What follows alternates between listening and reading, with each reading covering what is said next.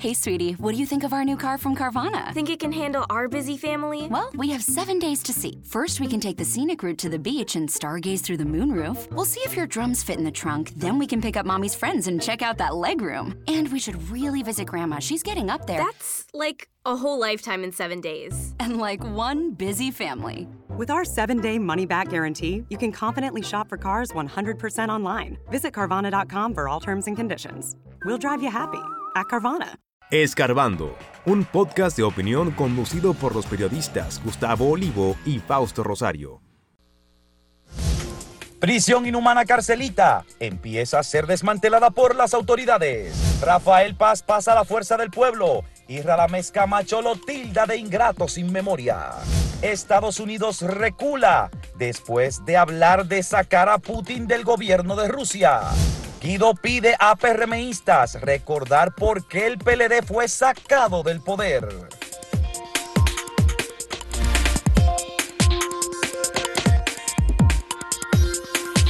El Partido de la Liberación Dominicana está pasando por un momento especial, para no decir un mal momento.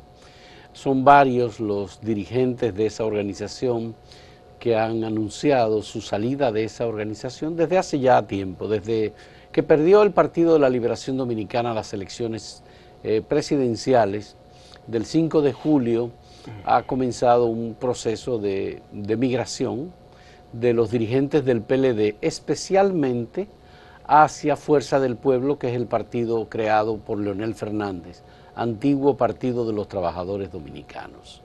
Esta organización se ha nutrido poco a poco de la dirección de dirigentes del PLD, pero además eh, tuvo un, una migración importante de legisladores, senadores y diputados que dejaron al Partido de la Liberación Dominicana en minoría Como en el Congreso como Nacional, bloque. como tercer bloque.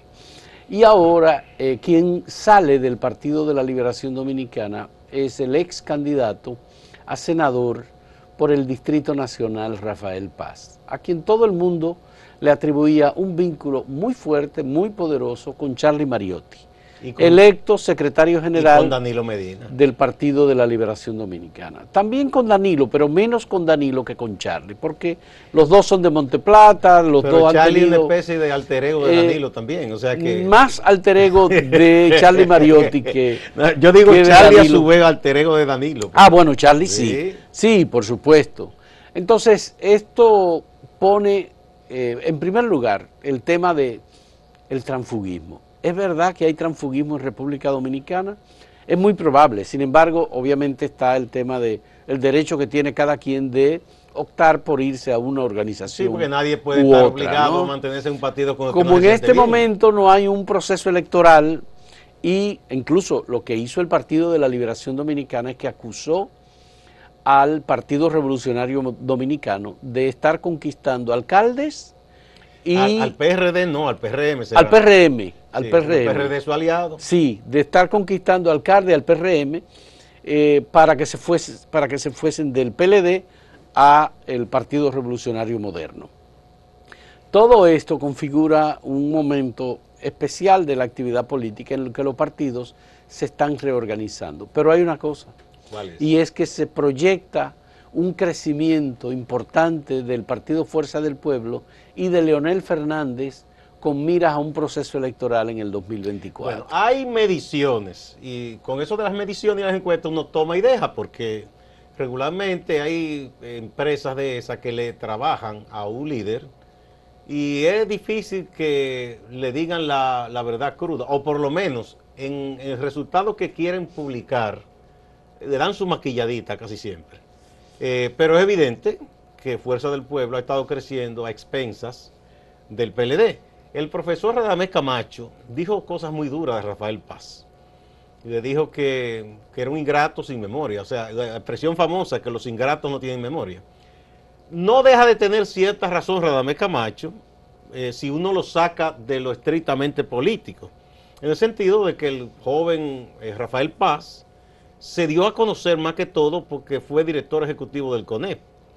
Y de hecho ahí eh, cosechó unos enconos porque estuvo eh, llevando la idea de que había que reformar el código laboral para eliminar una serie de conquistas históricas de los trabajadores, en el entendido de que aquí ya la seguridad social era una garantía para muchas cosas y que la gente incluso no debía recibir eh, la, la, liquidación que se le da y esas cosas. Eso es un sueño de mucha gente, pero eso no es posible en este país, porque sabemos que aquí la seguridad social deja mucho que desear. Entonces se veía como un hombre de los empresarios, muy conservador. Él nunca tuvo un círculo de estudio del PLD, eso es verdad no, no, no entró en ese PLD que era de centro izquierda, un poco más a la izquierda. No, él es más de derecha. Muy derechista. Rafael Paz es un hombre conceptualmente, cuando tú lo analizas políticamente. Sí, es un hombre como de Vox o de esas cosas, de esas sí, cosas es que muy hay en de España, derecha. por Es esa decir, que, que él cabe más en el PLD, en el P, Fuerza del Pueblo que en el PLD. Sí, y yo es digo decir, que en el- ala más derechista de Fuerza del Porque Pueblo. Fuerza del Pueblo es una organización de derecha. Pero hay gente que viene de la izquierda, ahí están los pro PTD, o sea, ahí hay una mezcolanza, ahí hay gente mucho más a la derecha, yo creo que está en esa ala, mucho más a la derecha. Entonces, mm, tiene cierta razón el profesor Camacho en criticarlo, pero en la política eh, lo importante son los resultados, dicen, oh, solo hay interés, ahí no hay amistad ni lealtad. Pero Y- mira, la, la función de Rafael Paz más importante que él tuvo antes de ser candidato a senador por el Distrito Nacional fue la de eh, vicepresidente ejecutivo del CONEP. Él llegó al CONEP de algún modo aupado, auspiciado por gente del sector empresarial que lo vio como una persona Un joven con mucho potencial. con mucho talento. Eso hay que, hay que reconocerlo. Ahora, antes de eso, ¿qué hacía Rafael Paz? Rafael Paz fue asistente de Aura Celeste Fernández en la Junta Central Electoral. Y Aura Celeste Fernández le dio mucho apoyo porque lo veía como un joven con algunas virtudes. Bueno, sí, él... Un trabajador, un- etcétera. cuando estudiante fue brillante, se preparó bien. Como abogado, que es abogado, es decir, que en ese sentido, Rafael Paz al Partido de la Liberación Dominicana, políticamente, no tendría que agradecerle su reconocimiento público. Luego, No, él, yo pienso que del, sí, CONEP, del CONEP, él pasó a un equipo de dirección del gobierno de competitividad, en donde se reunía con gente del sector empresarial y en donde estaban líderes empresariales importantes. Lo que siempre se dijo que eso fue un favor que le hizo el presidente Danilo Medina a cierto sector empresarial, de colocar que lo pidieron. esa persona ahí, esa ficha, como se, que es fea la palabra. Pero de todos dice. modos hay que decir Pero- que pero es Rafael verdad. Blanco Canto, Pero perdón, es verdad, ahí tienen razón los PLDistas, él no hizo el trabajo político para haber ascendido tan rápido. Si no hubiese sido por ese favor del grupo de Danilo, Sí. en la persona de Charlie Mariotti, que lo ayudó, lo aupó. Entonces, ese es un poco la, el encono que tienen PLDistas, como dice, este lo buscan de afuera, lo llevan a donde muchos PLDistas querían entrar. pero recuérdate, Y Ra- no llegaban. Rafael Paz se sometió a un proceso de elección interna en el Partido de la Liberación Tú dices para escoger los miembros del Comité Central. Para los- escoger los miembros del Comité Central y para escoger los Tú- candidatos tú- a senador. Tú sabes cómo son esas y elecciones. para escoger los candidatos No, a no, senador. ahí, ahí es más, ahí es más pasable, ya. porque ahí una competencia en una primaria se ganan con dinero y él contó con mucho dinero, contrario a un dirigente de muchos méritos y decente, muy decente y honesto como Guaracuya Félix, claro. Que lamentablemente el PLD no lo escogió. No estoy diciendo que sea indecente, Paz, pero, pero que no tiene el aval político ni la historia que tiene Guaracuya Félix, por ejemplo. Bueno, solamente recordar Entonces que el profesor cuando... Camacho está un poco irritado, pero el profesor Camacho debe saber que la- ellos han hecho otras cosas parecidas en el pasado. Mira, Eh, después de pelearse con Balaguer y a contrapelo de que Juan Bosch devolvió una condecoración, se abrazaron con Balaguer en aras de poder. bueno, porque en la política no hay nada preestablecido. Eh, sobre todo en esa política. en esa Eh, toda la política. gente del sistema que lo que quieren es llegar como sea. Bueno, tú sabes que cuando eh, Leonel Fernández, siendo presidente de la República, metió la mano hasta lo más profundo de los bolsillos del Estado para hacer que Danilo Medina ganara las elecciones en el 2012, se habló del tema del déficit fiscal y en el Consejo Económico y Social se hizo todo un debate sobre el déficit fiscal. Y recuérdate que hubo amplias, muy amplias discusiones sobre eso. Rafael Paz era el vicepresidente ejecutivo del CONEP. El presidente del CONEP era Rafael Blanco Canto. Rafael Blanco Canto decidió la presencia del CONEP en esos debates sobre el tema del déficit fiscal. obviamente fue el ministro de Economía, Temístocles Montaz, quien ofreció una buena parte de las informaciones de cómo se hizo el déficit para que Danilo ganara las elecciones. Bueno, pues... Él no dijo eh, exactamente para que ganara. pero bueno, sí, pero- pero pero sí dijo que era... esa que fue- fue obra del gobierno de Leonel Fernández. esa fue más o menos la situación. Hasta ese Ahora, momento ¿quién mucha abortó? gente pensaba que uno de los más cercanos a Leonel Fernández era Temístocles Montaz. Ahora, ¿quién después- abortó el proceso en el Consejo Económico y Social para que el CONEP finalmente saliera de esa discusión y de ese debate y que esa discusión no continuara? Rafael Paz. O sea, que le hizo ese... Pese a que Rafael Blanco Canto había decidido y era partidario de que se hiciera. Bueno, al final a Rafael Blanco Canto no lo recibían siendo presidente del CONEP en el Palacio Nacional. Bueno, eh, hizo, hizo su labor ahí, como uno no sabe si ese tipo de político es más una especie de, eh, de eh, yo no digo, un instrumento muy feo, es decir, de persona, Un, un infiltrado, tú dices. no infiltrado no, de persona, como dice nuestro hombre en la Casa Blanca, nuestro Ah. hombre, o sea, si ese es un hombre del empresariado en la política o si es un político... Bueno, él anunció un proyecto político que él lo denominó algo así como renovación, cambio, ganancia, una cosa pero así. parece que no. eh, Pero eso no duró se una semana. Se fusionó rápidamente con Muy- Fuerza del Pueblo. bueno, es probable que la gente de Fuerza del Pueblo le hayan dicho, mira, ven aquí que te vamos a dar una posición Ese va a ser como... en la comisión política de Fuerza del Pueblo. Bueno, es un hombre afortunado en la política, Rafael Paz. Hacemos una pausa y vamos a presentarle la pregunta que tenemos para ustedes en el día de hoy. Los maestros suspendieron la docencia para exigir un aumento de salario. ¿Qué opina usted? ¿Está de acuerdo o no lo apoya? Esas son las dos opciones. En un momento volvemos.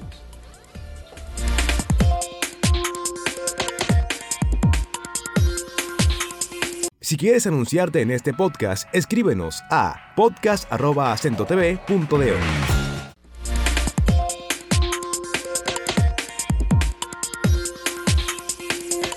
Bueno, otro partido en donde también hay una situación candente en este momento de debate interno es el partido de gobierno, el Partido Revolucionario Moderno. Ya sabemos que ese partido decidió que hará una convención de delegados, 1.500, unos dicen, otros 1.600 delegados, en representación del padrón de ese partido, que oficialmente hablan de 1.5 millones de personas, 1.500.000. Entonces, eh, eh, hay varias posiciones. De hecho, el que hasta ahora es el que ha inscrito sus aspiraciones para presidir el PRM, ese doctor Eddie Olivares estuvo por aquí y él dice que él siempre estuvo de acuerdo con el voto unitario eh, y secreto y directo de todos los PRMistas, pero que si no se aprobó eso, él como quiera entiende que se puede competir y que el voto de delegado, aunque sea en un lugar reunido, será secreto. Y él entiende que en esas circunstancias, pues, él puede competir. Las demás personas que aspiran, bueno, está Guido, que Guido sigue arengando a su gente por todo el país, él no ha inscrito candidatura, pero tiene un recurso contra esa decisión del PRM de que el voto sea eh, mediante una convención de delegados. Él entiende que eso no es democrático, que eso viola, eh, de hecho, la ley eh, sobre la materia de partidos y que incluso es anticonstitucional. El otro candidato que se menciona es el actual presidente cesado, porque ya cesó en el tiempo, que es José Ignacio Paliza, que no se ha inscrito, pero que todo el mundo da por un hecho que él va a aspirar de nuevo. Y es una persona, se supone, muy cercana al presidente Abinader, y eh, no ha dicho todavía, pero eh, se mantienen sus aspiraciones. Esa es una prueba que tiene el PRM de tratar de que de ese proceso no surjan divisiones y, y fragmentaciones que lo debiliten, porque lo que menos le conviene a un partido de gobierno es que su brazo político, que es el partido, a un gobierno, que su brazo político, que es el partido, se pelee con el gobierno, se distancie o se divida. Entonces es algo que ya han dicho algunos dirigentes como Wally Tavera, que deben tratar de buscar una solución los dos líderes, que son el presidente Abinader y el expresidente Hipólito Mejía. Bueno, la otra candidatura, Gustavo, en ese partido que no hay mucha discusión sobre ella es aparentemente la de Carolina Mejía. Yo no he visto a nadie más como que aspire. Porque está la Secretaría General y aparentemente ella se queda como, como aspirante a la Secretaría General para continuar en ese... Tampoco lo ha dicho, pero lo dan no como lo ha hecho. dicho, pero se da como un hecho. Lo que se ha repetido varias veces es que el pacto de Hipólito con Luis Abinader se mantiene para la dirección del Partido Revolucionario Moderno. Y que es una revisión ello- del pacto de 18. y que ello le daría el apoyo de Hipólito Mejía y de su grupo a José Ignacio Paliza y no necesariamente a Eddie Olivares. Eddie Olivares es un dirigente del Partido Revolucionario Moderno, ha sido, estuvo aspirando, tú lo recuerdas y lo recordamos, Sí. a ser presidente, porque eso era lo que él quería, de la Junta Central Electoral. Eso no fue Es posible. una persona muy cercana a Hipólito Mejía. Eh, bueno, fue vocero de Hipólito. Mejía, ya no lo es porque Hipólito no aspira a nada ni tiene ningún grupo, eso es lo que se dice. no, él tiene su corriente, porque Bueno, una corriente- pero él tiene no ahí a es- Licho, por ejemplo, una persona de su estrecha confianza, entre otra gente, que en casos que una necesita una declaración, Hipólito lo autoriza hasta hablar por él, como en un momento fue Togumán, cuando estaba todavía con Hipólito. Sí, pero de todos modos en este caso lo que aparentemente va a ocurrir es la ratificación del presidente y de la secretaria general del PRM. Bueno, sí, el- lo, que- lo que Eso apuestan es a lo- eso lo dan como un hecho. Eso es lo que se da como un hecho. La dificultad que tiene Eddie Olivares es que si Carolina Mejía se mantiene como secretaria general, no puede ser Eddie Olivares el presidente del PRM, porque los dos están o se le ven muy cercanos a Hipólito De un Mejía. solo grupo. Y entonces no sería mantener el pacto. Esa es la dificultad hasta ahora. Ahora, Eddie Olivares ha hecho una campaña, ha recorrido el Es- no, país. no, está en eso. Está. Eh, pero hay que decir que aunque José Ignacio no se ha inscrito abiertamente, ni está eh, promo- en promoción eh, eh, mediática, por ejemplo, pero sí está reuniéndose con la dirección local del PRM en cada uno de los municipios. Él está haciendo lo que en política se llaman amarres, Bueno, eso es. cabildeando cosas. Pero entonces él es candidato. Sí, pero no se ha inscrito. Por eso es que eso a la gente de Di Olivares y a la de Guido no le cae muy bien porque dice, bueno, pero que nosotros estamos trabajando con la gente del PRM Sí. y este está amarrando arriba. Sí, pero lo que pasa es que José Ignacio Paliza, digamos que está en el Palacio Nacional, es una persona cercana al líder, en este caso el presidente de la República, y es el que tiene la responsabilidad de la conducción del PRM. Además, él es el presidente exitoso porque siendo él presidente del partido, el PRM ganó las elecciones. Bueno, lo de Por- exitoso en ese aspecto, los dirigentes no son los que ganan la batalla. O sea, ellos son personas que tienen la dirección, pero si la gente de abajo, de los inter- en este caso son las zonas y los comités de base, si esa gente no hace trabajo, no hay dirigente que valga. Por eso que Guido dice que se mire en el espejo del PLD, porque ahí el comité político y una cúpula decidía todo. y al final eso, eso se volteó contra la propia Hay que cúpula del pensar PLD. que Guido Gómez Mazara llegó eh, hace muy poco tiempo al PRM, aunque se supone que él tenía vínculos estrechos con el PRM, y estando en el PRD, y estaba haciendo un trabajo para el PRM. Un trabajo desde ahí adentro. desde el, ¿verdad? Eso sí es verdad que no llegó solo, llegó con mucha gente. Y entonces, tiene gente. eh, sí, porque recuérdate que la convención del PRM que escogió a Luis Abinader como candidato presidencial fue una convención en la que votaron 496 mil miembros del partido, con padrón cerrado.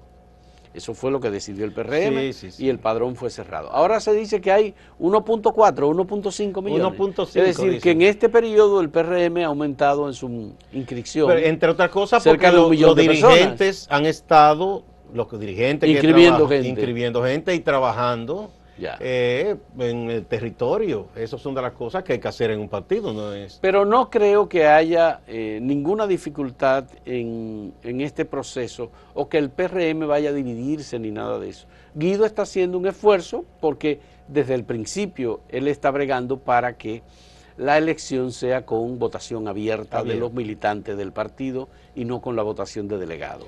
Mira, tanto, Eso es un tanto tema- Eddie como Guido han hecho una cosa que me parece correcta en política.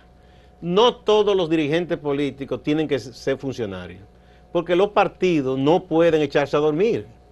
El PRM necesita dirigentes, ya no- ahí está Eddie, ahí está Guido, pero hay muchísima gente más Que no estén que necesariamente en el gobierno. porque esos son los que tienen que darle ese calor al partido y a las actividades de un partido que es el brazo que defiende al gobierno.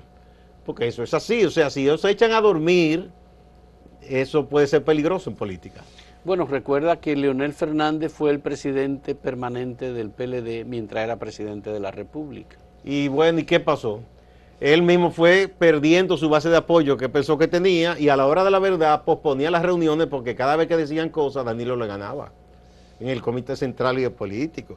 Porque tú no puedes echarte a dormir y pensar, ah, soy el líder. No, Eso- Danilo- ese liderazgo Danilo es... pasó al control del PLD después que asumió la presidencia. Él lo de la tuvo República. antes, lo que pasa es que los PLDistas son muy amigos del dinero, hay que decirlo, y de los nombramientos. El de ellos que tenga el poder, Nada ese es el líder. Pues, más que todo, el Leonel mismo dijo que que tenía los chequecitos y los sobrecitos era el líder. Entonces, eh, porque Danilo siempre fue un hombre más, de ese, más del partido, más que Leonel. Antes, cuando ninguno de los dos había sido presidente. Pero de todos modos, el, el PRM tiene que prepararse para un proceso electoral en el 2024 y esta elección es una parte muy importante porque esta elección debe tratar de ofrecer un poco más de coherencia al PRM.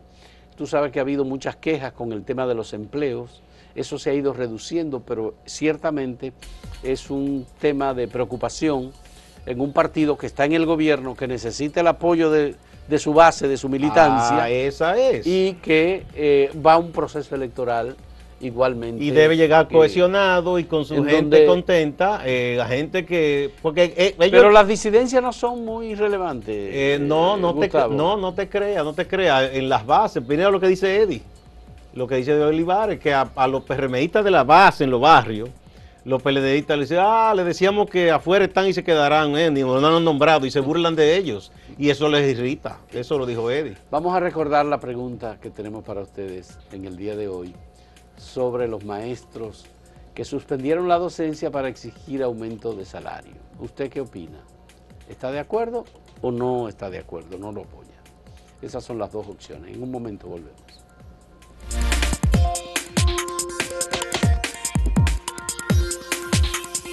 Síguenos en redes sociales, arroba acento diario y arroba acento TV.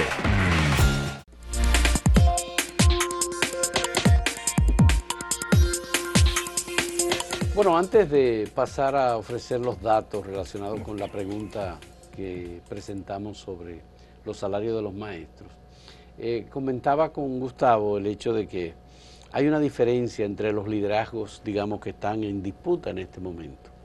Eh, una característica la tiene eh, José Ignacio Paliza, que es ex senador de Puerto Plata, que es un hombre del Cibao, que no, digamos, Cuidado no que a los tiene... puertorriqueños no les gusta que le digan cibaeños. No, no, pero digo, eh, no, no es una persona, digamos, carismática.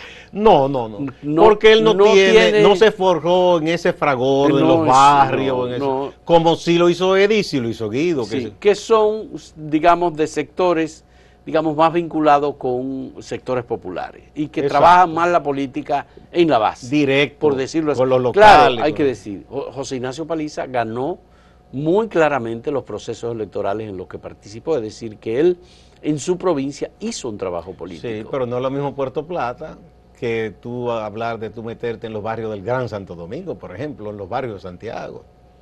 No es lo mismo.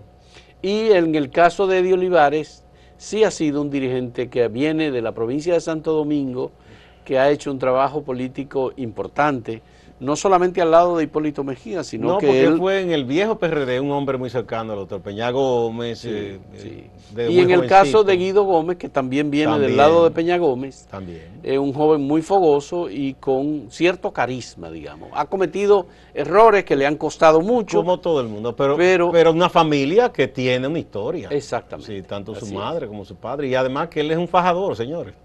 Alguien una vez del PLD me dijo, mira, lo peor es tener a Guido como contrincante, porque él no descansa. Sí, entonces yo creo que lo más inteligente en el PRM es que se ganen a Guido, no que lo acosen, Ya. no que lo traten de... Bueno, vamos a presentar a ver ahora sí los resultados de eh, la pregunta que presentamos, si está de acuerdo o no con la exigencia de los maestros de aumento de salario. No la apoya el 61.92%, esto es en el portal, y el 38.19% dice que sí, que está de acuerdo con la suspensión de la docencia por el aumento de salario. Bueno, aquí es en Twitter, mira, aquí también, aunque es más cerrada la cosa, eh, la mayoría, 55.5%, está en contra de que se suspendan las labores para una marcha, para una protesta, porque entienden que se debe hacer de otra manera. Y el 44.5%, que yo supongo que son miembros del ADP, eso dicen que, que están de acuerdo. No tiene que ser necesariamente miembro de la ADP. Ok. En, en YouTube, el 85% dice que no está de acuerdo, que no lo apoya a los maestros. Y el 15% dice que sí, que sí lo apoya. ¿Qué distancia, eh? Ah, muy diferente. Muy Parece diferente. que ahí no van, no, no hay muchos que el ADP que entran a YouTube. Vamos a ver algunas de las valoraciones. Aquí está Plácido Asunción que dice, es un método de reclamo legítimo de esta clase profesional.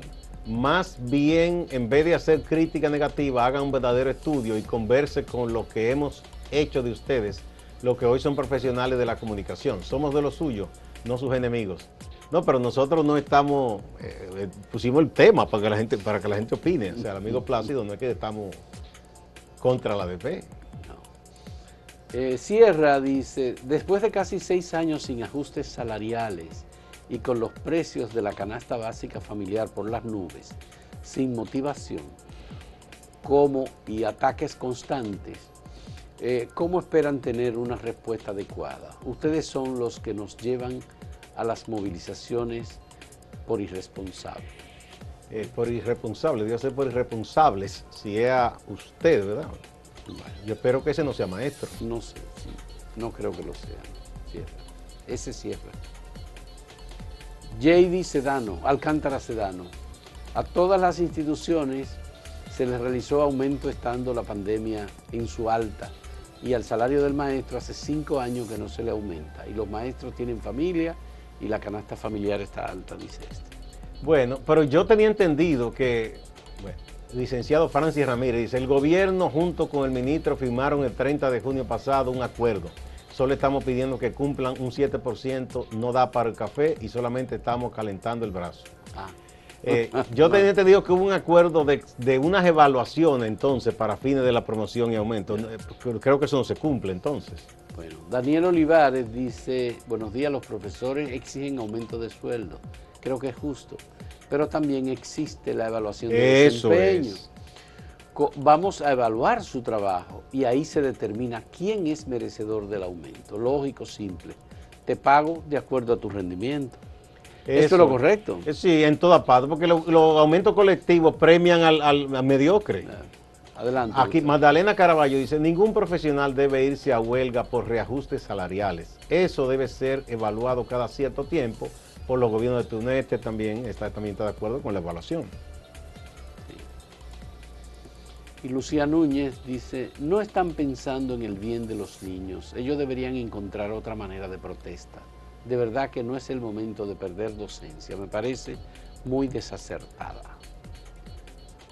Así es, bueno, hemos llegado al final. Muchas gracias por la compañía en este escarbado. Hasta luego.